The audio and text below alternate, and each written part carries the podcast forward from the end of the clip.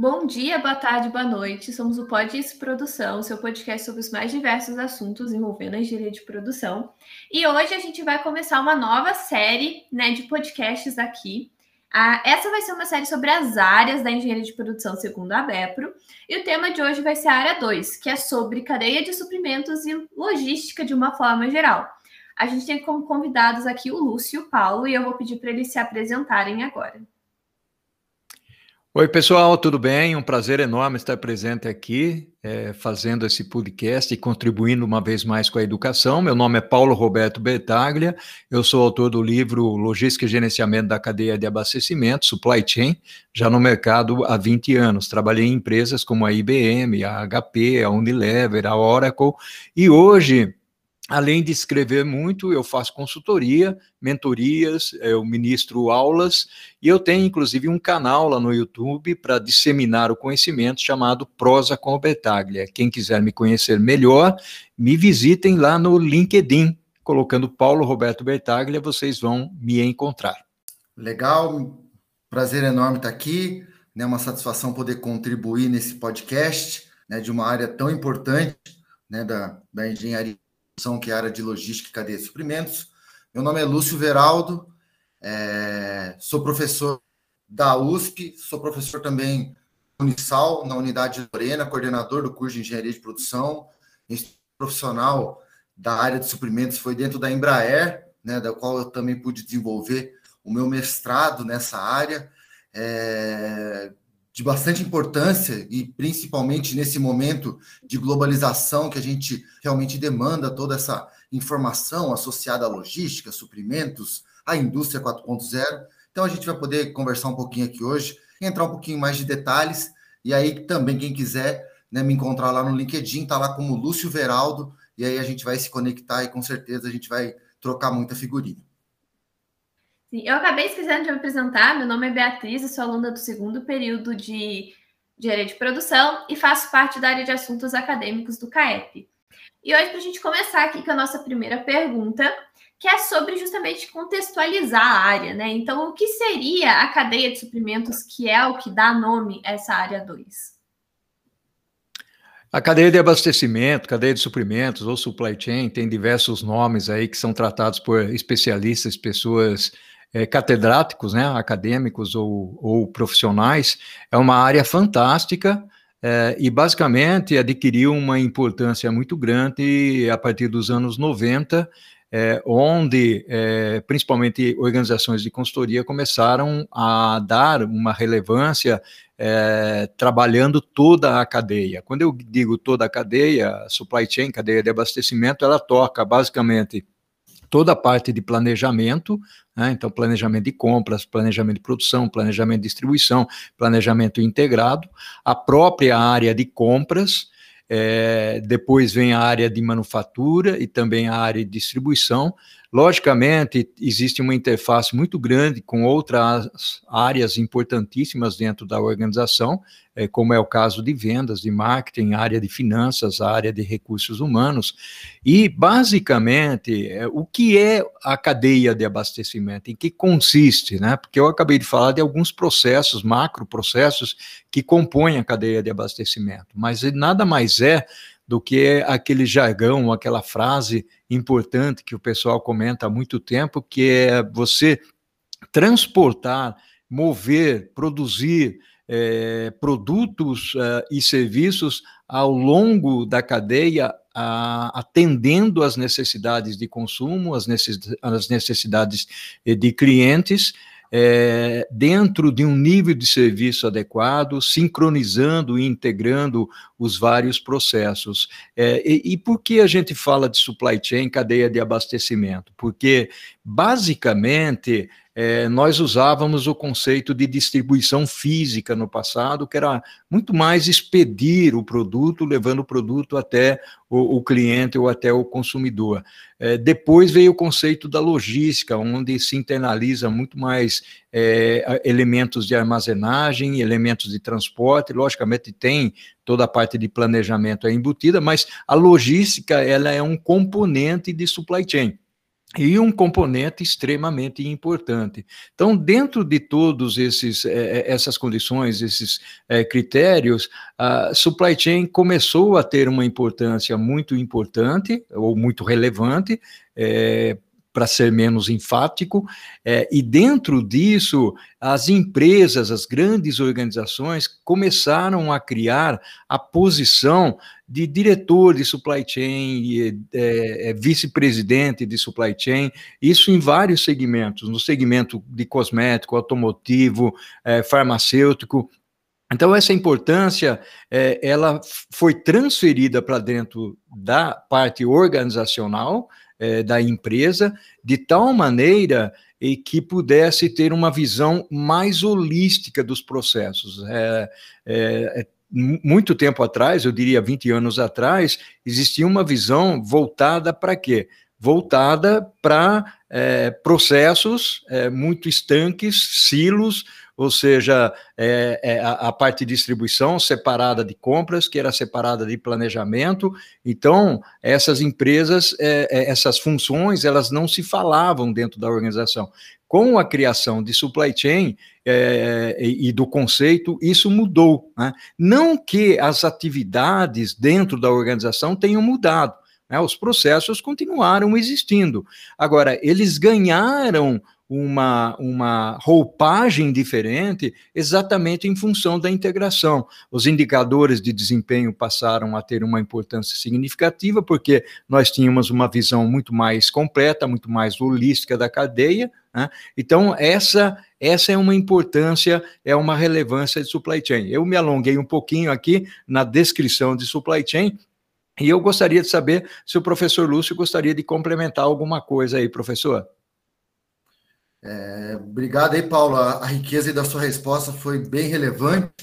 É, talvez um, um, breve resumo, né? As pessoas têm que entender que a cadeia de suprimentos ela parte lá da matéria-prima, né, dos fornecedores, passa por todos esses processos que você comentou, né? Seja por produto, hoje até por serviços, né? Existe essa parte de suprimento de serviços, né? Que às vezes não, não era dado a devida atenção até chegar ao cliente.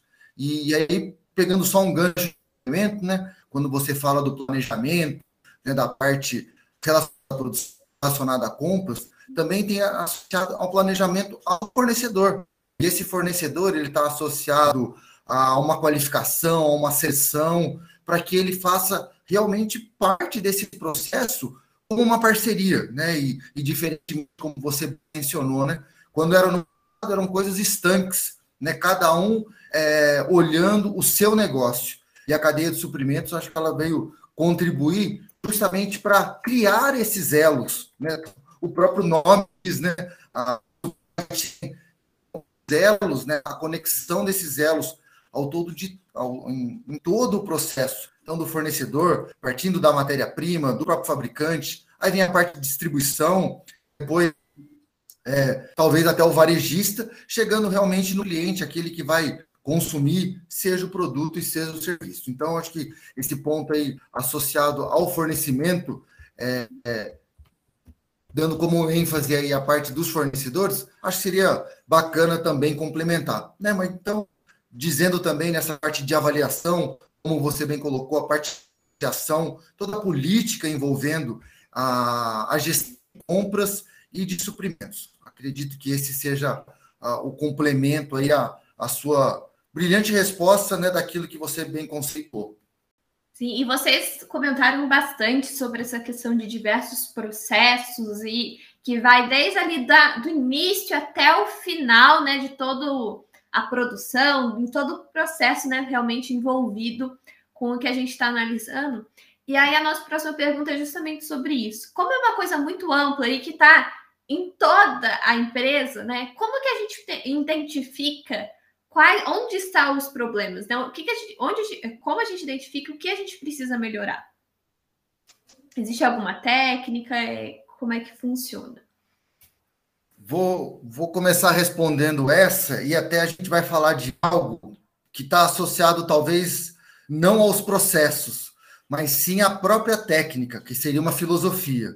Uma coisa muito importante, e isso não é só na cadeia de suprimentos, em qualquer atividade operacional, está associado à filosofia Lean. E a filosofia Lean, ela traz justamente uma coisa importante, que o princípio dela é identificar os desperdícios. Então, para a gente saber da onde está tendo problema, é justamente aquele é, setor, talvez, de maior criticidade, que ele tem um tempo maior, que ele tem um recurso restrito.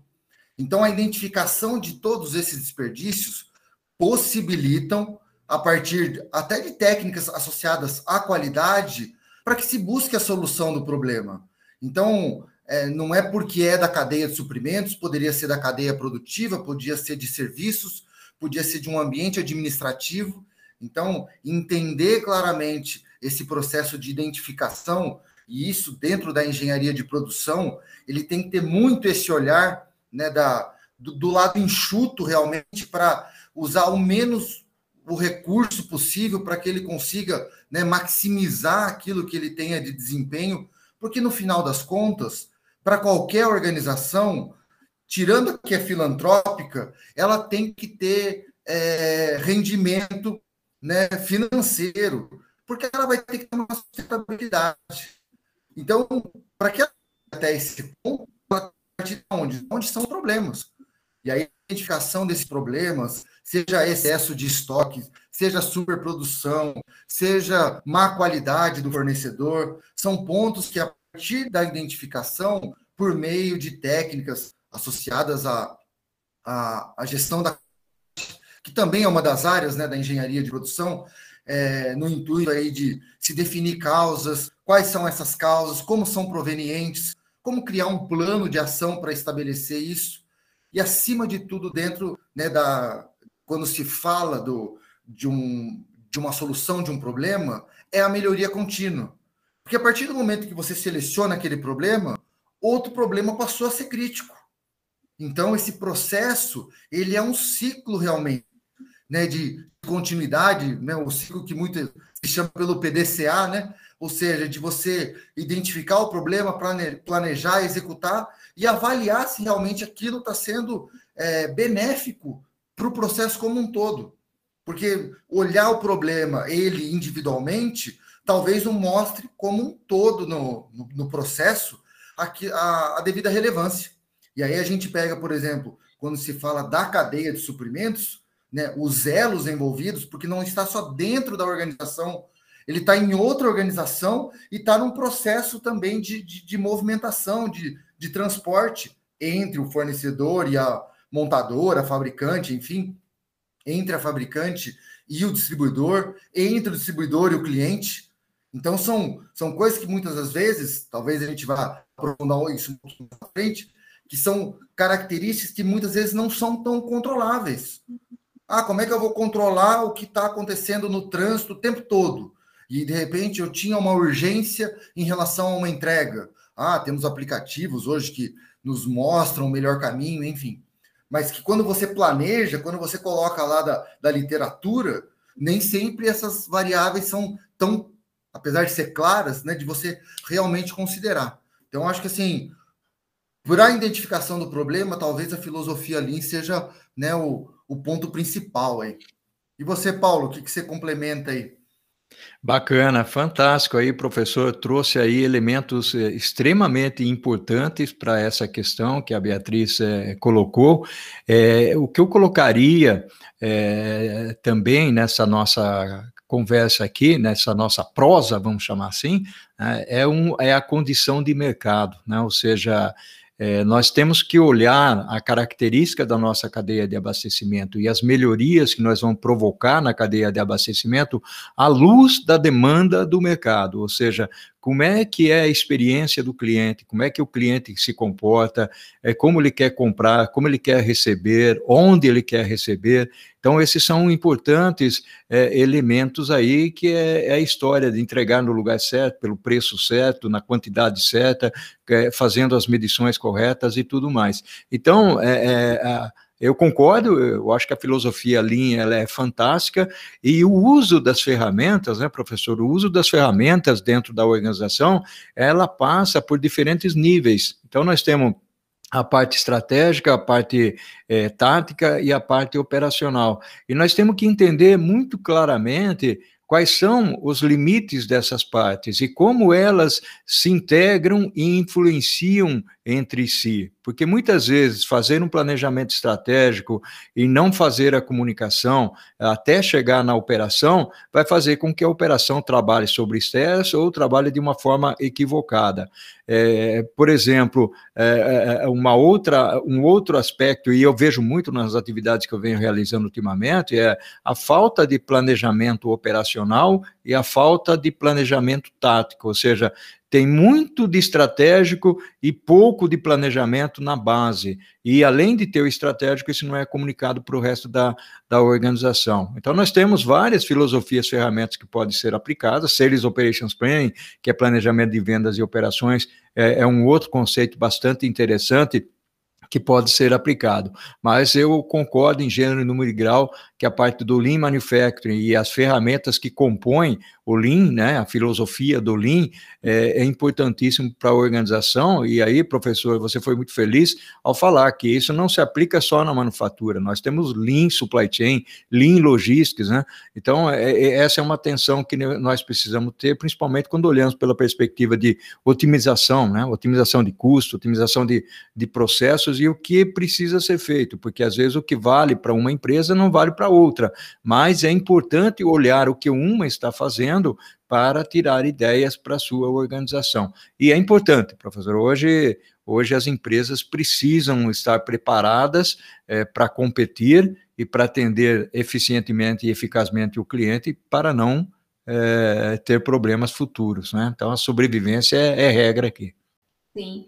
E agora, saindo um pouco do assunto da cadeia de suprimentos em si e indo um pouco mais para a logística, um tema que está em ascensão agora, né? É, tanto em, na literatura quanto na prática em si, é a logística reversa.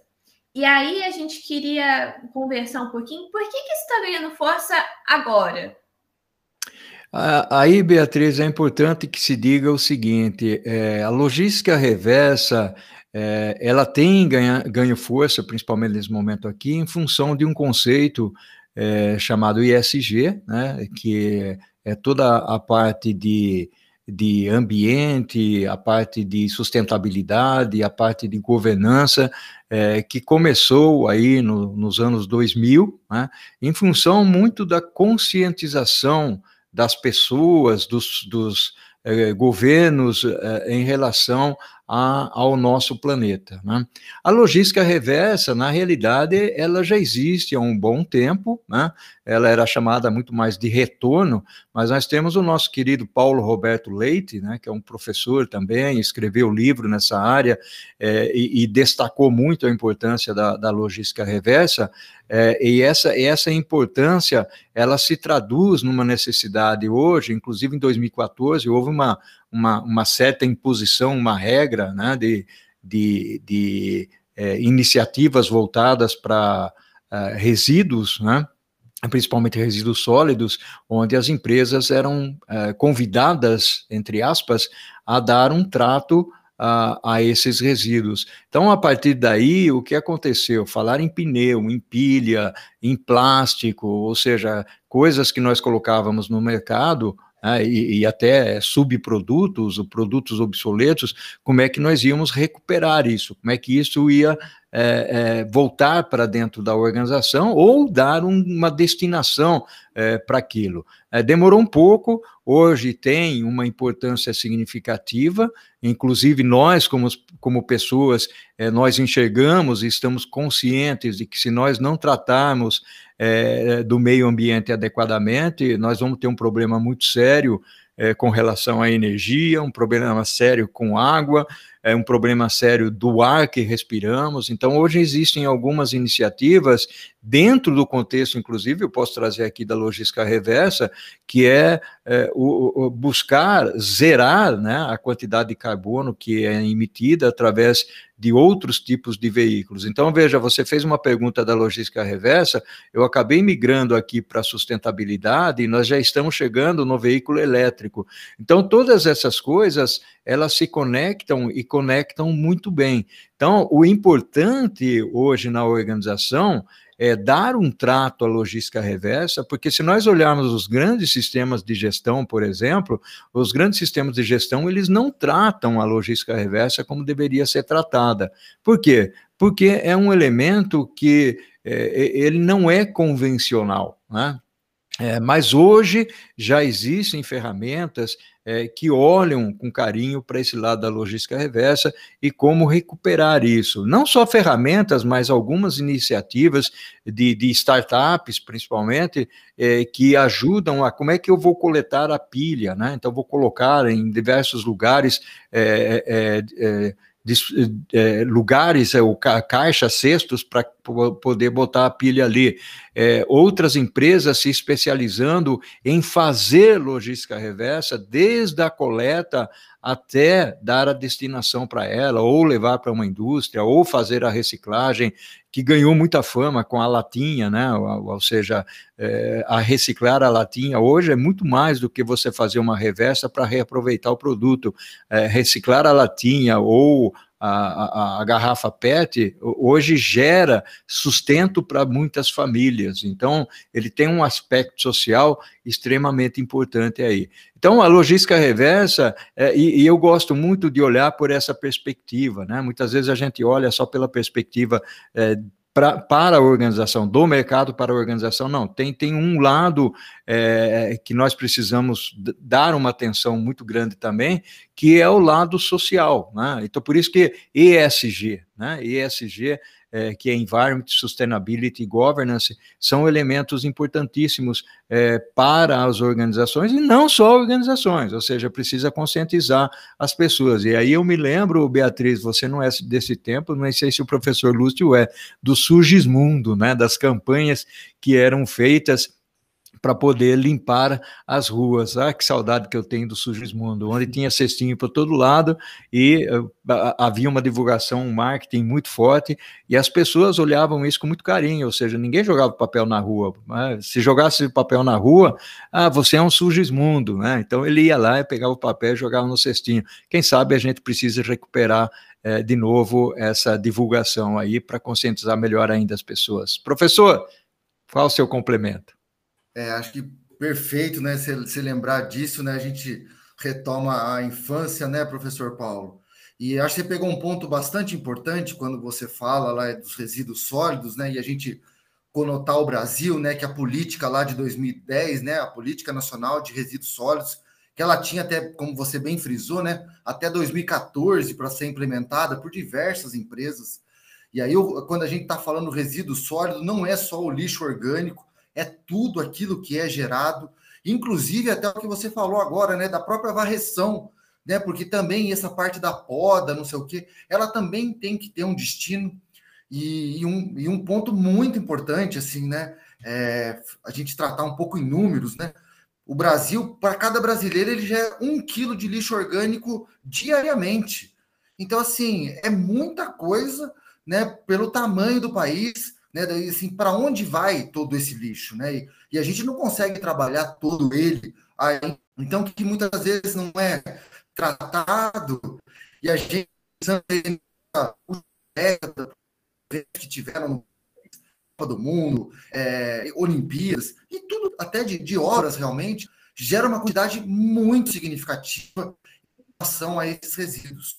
E aí quando vem para o lado social, né? E aí você, frisou bem a latinha, eu, é, às vezes, eu, eu, na aula de logística eu falo isso, né? Não que deva ser correto, mas se a gente jogar uma latinha na rua, isso vai ficar mais de 10 minutos na rua.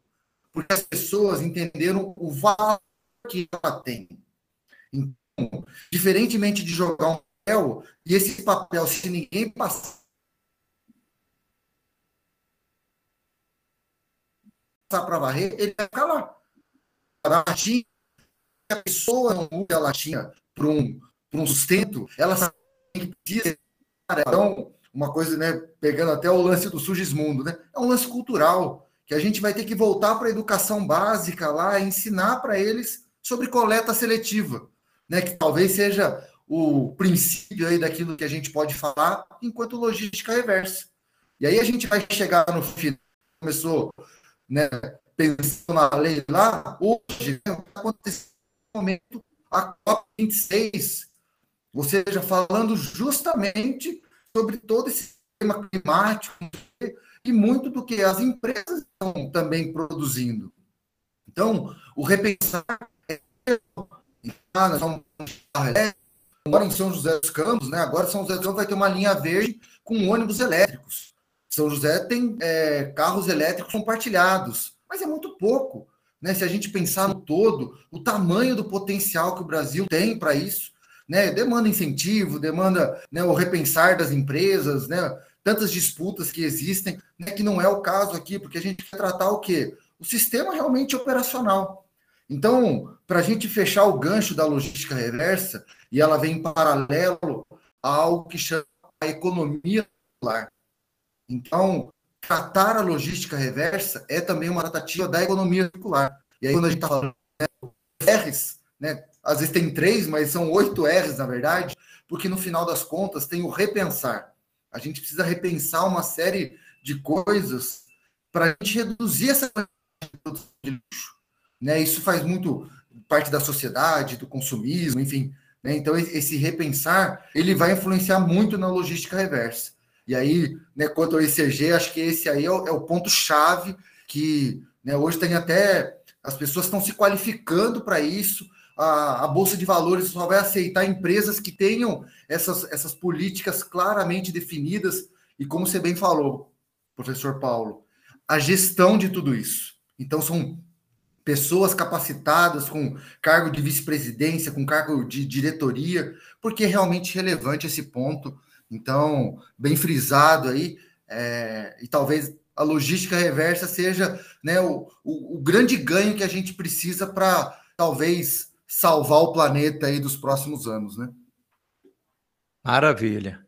Sim, e uma próxima pergunta, é justamente vocês falaram que já trabalharam né, na área e dão, já, dão, já deram, dão aula né, sobre o assunto. E aí a nossa próxima pergunta é justamente sobre isso, sobre qual é a diferença né, do que a gente vê numa sala de aula para o que acontece na prática em uma empresa. Eu vou começar respondendo, até porque, como o professor Paulo é o autor do livro, aí ele vai, né? Então, daí ele, ele tira a, a prova dos nove. Eu, eu falava muito quando eu entrei para a academia, quando eu saí da Embraer e eu vim para a academia, eu dizia que muitas das coisas que estavam nos livros, na hora da realidade, era diferente. Por quê? Porque lá ele envolve uma série de coisas, e principalmente pessoas. Então, esse requisito é muito importante. É lógico, até hoje, o próprio desenvolvimento educacional, principalmente universitário, que está caminhando agora né, até para o ensino médio e fundamental, é o lado, por exemplo, dos projetos, é o lado da prática, não só do estágio, mas é ali que realmente passa a entender que aquele conceito é fundamental, que muitas vezes nas empresas não são aplicados, que como a gente falou até no, no questionamento anterior, né? Na parte operacional, meio que sai fazendo.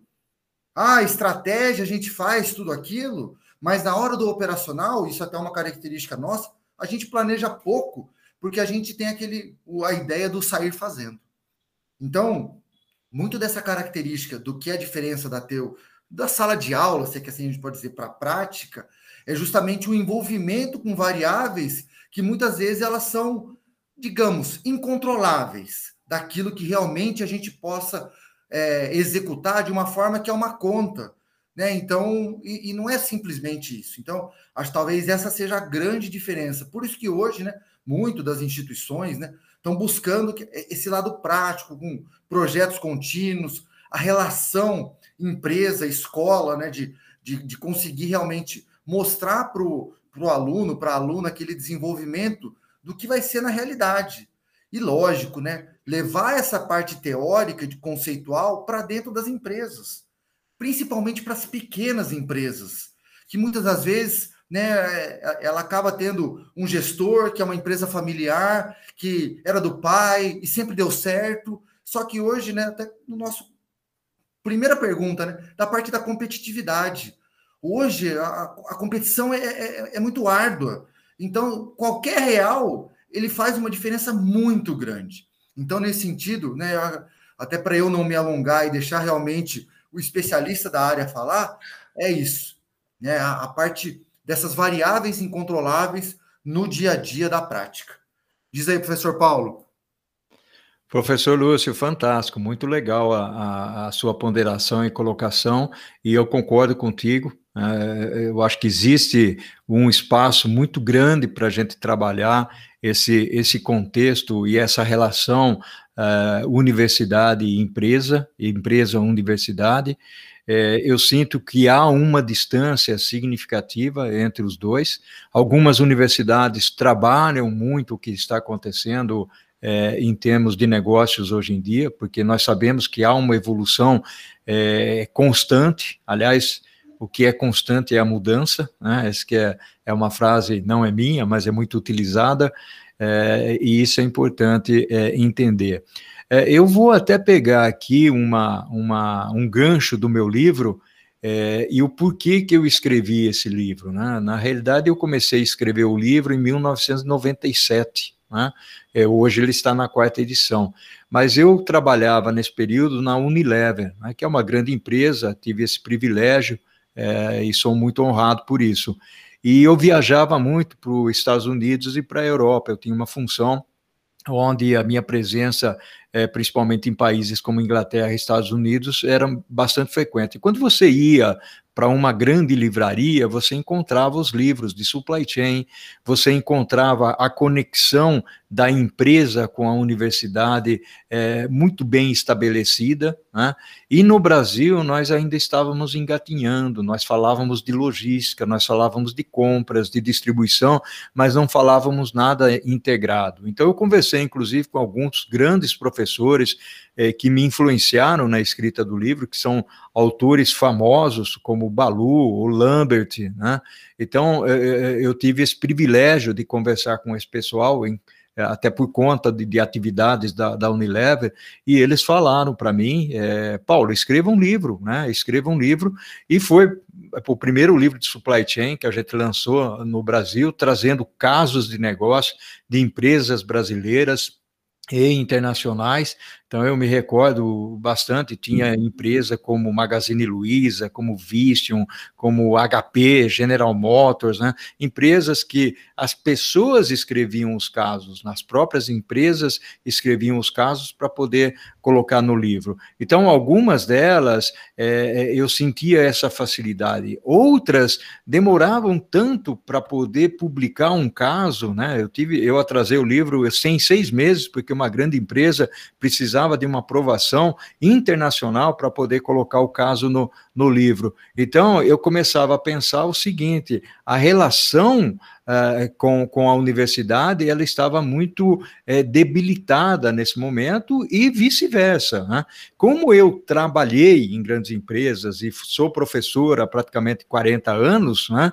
é, é, professor para mim é uma segunda carreira, eu sinto muito essa distância ainda hoje, porque como consultor, eu converso muito com as áreas de RH e converso muito com, muito com os executivos de supply chain, e há uma dificuldade muito grande, muitas vezes, em que os entrevistados é, entendam algumas iniciativas que estão acontecendo, como essa que o professor Lúcio falou, do, do Lean Manufacturing, do Lean Logistics, ou, ou seja, hoje as universidades já estão ensinando isso, é, mas ainda há uma debilidade muito grande. E, quando você não conhece certos assuntos, quando vai passar por uma entrevista, e é por isso que um podcast, ou Beatriz, como esse aqui, é extremamente interessante, porque as pessoas ouvem e começam a se aproximar é, de palavras como supply chain, de como lean manufacturing, que o professor Lúcio é, trouxe à, à tona, é, PDCA,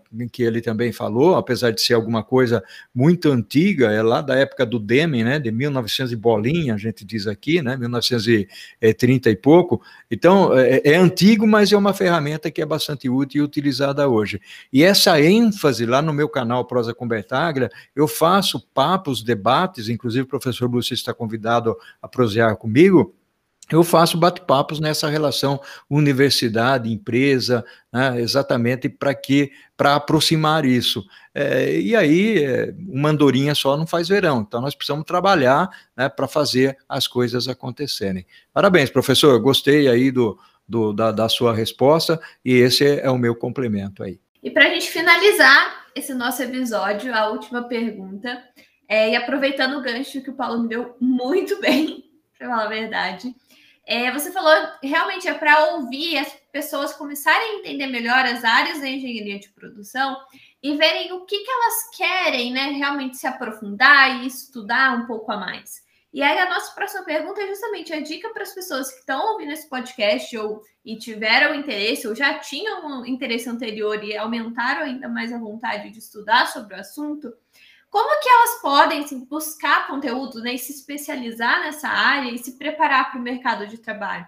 Principalmente levando em conta né, essa grande distância entre essa diferença que vocês estavam comentando realmente entre teoria e prática. Quais são algumas dicas que vocês dão nesse assunto? Bacana, Beatriz. Eu acho, eu acho extremamente pertinente essa pergunta, até porque ela coloca em evidência um conceito que também não é novo, é um conceito que tem pelo menos aí 60 anos, que é o, o lifelong learning, né? ou seja, é a aprendizagem contínua, é o aprendizado é, para a vida toda. A, a, a, ONU, né, através da, da Unesco, é, criou é, esse conceito é, em 1960, se não me falha a memória aqui, né, exatamente para colocar em contexto é, uma situação de que as pessoas precisam buscar o conhecimento de uma forma constante. E hoje, mais do que nunca. É, e por que isso? Porque, na, na realidade, nós temos uma influência muito grande da mídia, né? É, uma influência muito grande do que nós chamamos de mundo VUCA, mundo bunny, ou seja, tudo é muito complexo, é muito volátil, as coisas é, é, é acontecem muito rapidamente, né? a nossa comunicação, é, hoje fala-se muito rapidamente pelo WhatsApp, por exemplo, as pessoas não, querem responder mais por e-mail, né? Ou seja, vou, vou fazer o WhatsApp que, que é muito mais, mais fácil. Aliás, Beatriz, você me convidou aqui pelo WhatsApp, então, então para fazer esse podcast. É muito rápido, né? É rápido para receber e é rápido para responder. Então, é, dentro desse contexto que, que eu estou comentando aqui, a questão é como é que eu convivo com uma tecnologia em, em um mundo com muita velocidade?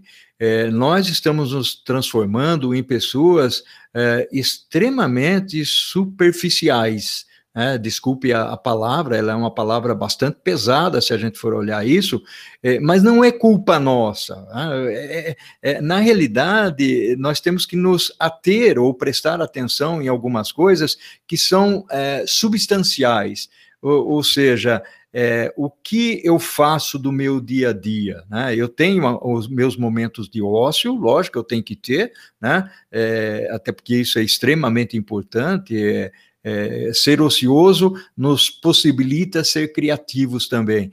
Mas, ao mesmo tempo, é, quando eu estou dentro da minha empresa, ou quando eu estou preparando a minha aula, é, o que de novo eu estou trazendo para essa educação e esse aprendizado continuado. Né? Então, o, eu, como professor, por exemplo, eu não consigo repetir uma aula. Né? É, mesmo que o assunto seja o mesmo. Eu sempre tenho certeza que o professor Lúcio também faz isso. Eu sempre vou buscar alguma coisa diferente, porque o mundo está mudando. Eu estava lendo ontem um, um artigo onde é, os republicanos lá dos Estados Unidos eles estão elaborando um documento dizendo que, olha que interessante isso, que supply chain nesse momento aqui é mais urgente do que o lado social. Então, em vez de você botar dinheiro no social, bota dinheiro no supply chain. Aí você fica pensando, poxa, mas por que isso, né? Sim, porque a forma como as coisas estão acontecendo, a falta de materiais, empresas eh, não podendo entregar seus produtos, aumentando o preço de combustível, aumentando o preço de produto, geração de desemprego, ou seja, se a cadeia de abastecimento ela não for tratada de uma maneira adequada, vai gerar muito desemprego, vai gerar inflação, né? e nós podemos ter problemas é, globais. O professor falou de globalização aí no início da nossa da nossa, do nosso podcast aqui, eu ia falar de novo da nossa prosa, né? Então, do nosso podcast, e, e, e isso é muito, é muito importante. Então, é, essa, essa reciclagem, eu não gosto muito da palavra reciclagem é, do aprendizado, até porque reciclagem, nós estamos falando lá de, né, de refazer produto, moer a garrafinha, a latinha tal, e, e botar o produto de volta no, no, no mercado. Mas é, é, rever esse conhecimento. Né? Tem um conceito bastante interessante, é uma expressão é, que é, é, você precisa aprender, é, desaprender, reaprender. É, e, e, não é, é, é, balela isso. O desaprender significa o seguinte: tem muita coisa que nós já aprendemos que precisa ser revisto, já não serve mais, já era, já foi. Né? Então, é tirar lá da nossa cabeça e botar coisa nova.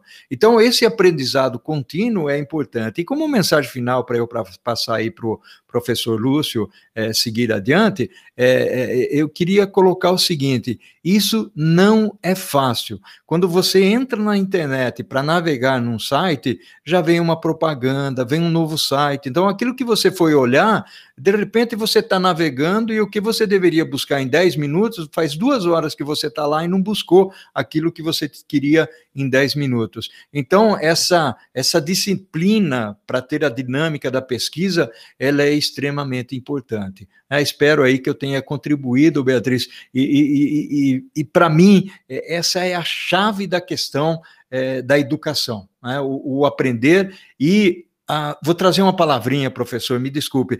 É protagonismo. O aluno tem que ser protagonista.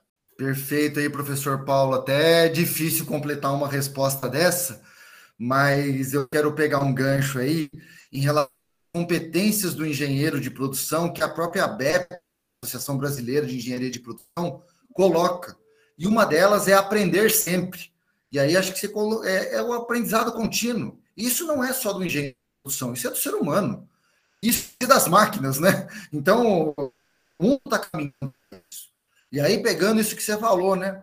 A gente é imediatista, né? A gente já quer o resultado daqui a 10 minutos, 15 minutos, né? Então a gente já quer saber aquilo, e aí a superficialidade acaba acontecendo porque a gente não dá o devido valor para aquele conhecimento. E aí, quando a gente está falando de conhecimento, esse conhecimento ele, né, ele não é só o conhecimento tácito, né? E é aí que a gente tem que levar isso realmente a fundo. Então, o aprendizado contínuo, ele se faz necessário. Então, a gente também tem que saber o que olhar, buscar realmente referências, e essas referências científicas, acadêmicas, né, de especialistas realmente do mercado, que muitas das vezes eles acabam né, tendo um acadêmico, eventualmente em uma palestra, eventualmente numa aula de pós-graduação, mas são aqueles realmente que têm a visão. E aí, acho ponto-chave em relação à cadeia de suprimentos é justamente o que está acontecendo no planeta nesse momento. Quer dizer, é, não estamos fazendo propaganda, mas daqui a 10 dias a General Motors vai parar cinco vezes porque ela não tem peça. Então, porque não tem o, o bendito semicondutor que está faltando no planeta inteiro. Ou seja, e aí tem que sair lá da China, ele tem que pegar um navio na, no subir toda a serra lá para chegar em São José dos Campos. Então, assim, a importância logística é fundamental. Né? Não, não, não, não digo que ela seja tão relevante quanto o social, porque o social também é. Só que, de repente, isso não vai o social está sendo influenciado por essas características em relação a cadeia é hoje está se falando de supply chain 4.0, logística 4.0, que é a indústria 4.0. É lógico que, se a gente pensar no Brasil, muito ainda o que acontece, a gente está lá no 2.0. A gente ainda está meio no PDC de algumas coisas. A oportunidade que existe para melhoria de muitas das empresas do país, para caminhar realmente por uma, por uma automação realmente é, sem o uso do, da, da, parte operacional da, da, mão de obra, e sim da parte intelectual do ser humano. Então, acho que o lado também da logística 4.0 é um, é um tem cursos aí surgindo que pode realmente mostrar, talvez de novo, né? A gente não, não, não, recebe patrocínio aqui de ninguém, né? A Amazon tem feito muito isso, né? De a parte de distribuição dela, de como ela faz, totalmente robotizada, enfim. Então, acho que também é um, um gancho que eu deixo aí, mas esse aprendizado contínuo ele tem que existir e ele só vai existir né, da, da importância que cada um vai para aquilo que ele quer desenvolver e esse desenvolvimento ele vai ser pela pesquisa, tá bom? Obrigado aí, Beatriz. Foi realmente um prazer aqui poder contribuir um pouquinho, né? Ainda mais estar tá do lado do professor Paulo aí. Eu hoje aqui mais aprendi do que eu pude falar. Sim, eu queria agradecer muito vocês por terem aceitado o nosso convite, por estar aqui conversando com a gente. É, professor Paulo, eu vou estar deixando o link do seu canal na descrição desse podcast. Então, pessoal que se interessar sobre o assunto e quiser buscar mais, vai lá no canal dele que ele tem alguns vídeos sobre o assunto.